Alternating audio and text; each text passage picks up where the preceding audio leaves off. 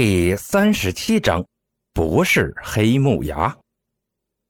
向来礼貌待人的黄飞鸿连招呼都不打了，可见心里到底有多乱。陈斌愣愣的点了点头：“啊，认识啊。那你老实告诉我，我是不是个坏人呢？”啊！陈斌诧异的喊了一声，不知怎么回答。大早上的，你问这么尴尬的问题做什么？我说你是个头顶流脓、脚底生疮的坏人，你能接受不？胖子见陈斌这个样子，痛心疾首的叹息了一声，抬起手挡在陈斌面前道：“嗯，好了，您别说了，我已经知道答案了。没想到我黄飞鸿一世英名，转世后却……哎。”一声深深的叹息后，他又围着桌子绕起了圈圈。这，这到底怎么回事？陈斌看向楚留香，楚留香把陈斌拉出房间，轻捂着嘴角笑道：“哼，系统似乎把那具身体原主人的记忆都还给他了。他现在以为自己转世投胎，这辈子成了坏人，正在纠结着呢。”他以为自己转世了，怎么可能？系统没跟他说清楚，他是个虚拟人物吗？事实上，系统还真没有解释这些的功能。我们过来那会儿，要不是东方白顺手拍死几个马匪，甚至以为这里是仙界。说这话时，楚留香一脸往事不堪回首的表情，想来被系统坑得不轻。结合刚刚楚留香看好戏的神态，陈斌就无语了。这家伙真的是楚留香吗？怎么这么恶趣味？陈斌连忙上前解释：“黄叔，您真不是转世投胎，你这最多是借尸还魂。”哎，陈校长，好意心领了。胖子挥手打断陈斌的话。黄某生前虽不信鬼神，但亦知什么是轮回果报。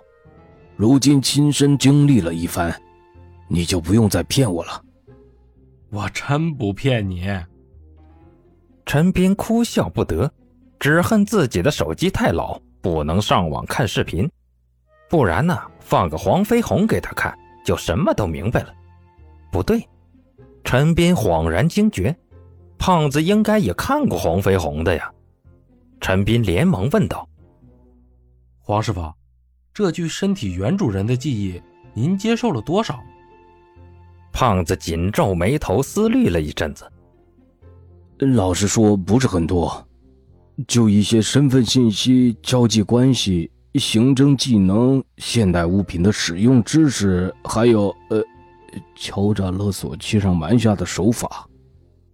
说到后面两个，胖子隐隐有些脸红。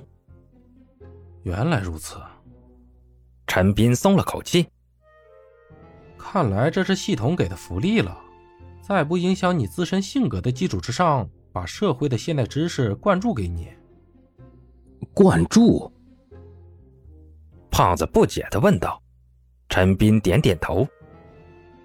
嗯，灌注，或者说是灌顶。既然你知道怎么使用现代设备，那么问题就好办了。哎，百度你应该知道吧？回头找台手机，自己上网查查黄飞鸿的系列电影，你就明白我说的什么了。哎，我还出过电影吗？呃，惭愧惭愧。胖子嘴上谦虚着，嘴角却不由自主地浮现出一抹微笑。但想到自己现在转世后做下那么多坏事儿，微笑又变成了苦笑。陈斌有点了解楚留香恶趣味的所在了。这人的脸跟泥捏的似的，各种 Q 弹的表情都做得出来，看久了确实有那么点乐趣。陈斌咳嗽了一声，把注意力拉了回来。总之，你看了就明白了，我就不再多说什么了。这次找你来是为了通一下口供。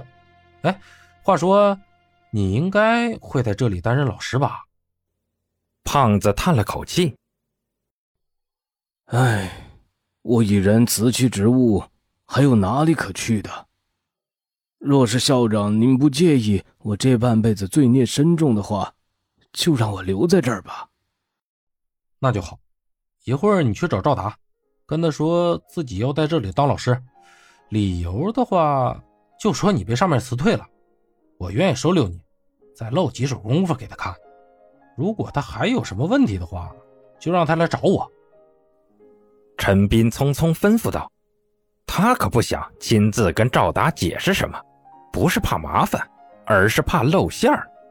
须知他从小到大基本就没有撒过谎，贸贸然在赵达面前说这些，恐怕会被识破。”胖子拱手道：“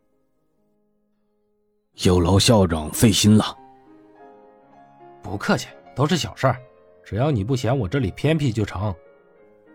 陈斌笑着说道：“对了，既然大家都即将是同事了，就再次做一次自我介绍吧。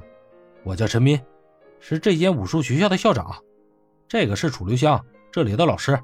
你的名字是？在下黄飞鸿，佛山。等等等等等，这名字你还是别用了，用这具身体本身的名字吧。”陈斌连忙说道。黄飞鸿这名字，对其他人来说未免太敏感了点特别是办武校的胖子还要教虎鹤双形，万一被人抓住这点调侃讽刺就不好了。可胖子不解的说道：“呃，我现在的名字就是黄飞鸿啊，跟我前世的名字就差一个字。哪个字？之前是红毛的红。”现在是红色的红，黄飞鸿。陈斌捂着肚子出了黄飞鸿的宿舍，在听到那个“红”字的时候，他忍不住笑了半天。怪不得胖子对别人称呼自己为胖子的不敬举止无动于衷，怪不得同村那么久，他从没听人叫起过胖子的原名。合着原因出在这里。最后，陈斌还是决定称呼胖子为黄飞鸿。被调侃就被调侃吧，总好过把人笑死，不是？吃过早饭，安排完冰箱，又跟几个拳头师傅通了气，免得他们被黄飞鸿吓到。陈斌正想着事情终于忙完了呢，忽然接到了个电话，对面是个声音靓丽的小妹妹，上来就一声客气的问候。请问您是陈校长吗？我是，你哪位？啊，我是市教育局的。今天早上十点半的记者会改在市中心的体育场召开，请问您？哎呀，瞧我这脑子！陈斌拍了拍脑门，昨天的事情太多，他都把这件事给忘了。十点半市中心体育场是吧？你们等等，我现在就去。话说现在几点了？呃，现在七点，用不用我派人去接您呢？不用，我自己找人就行。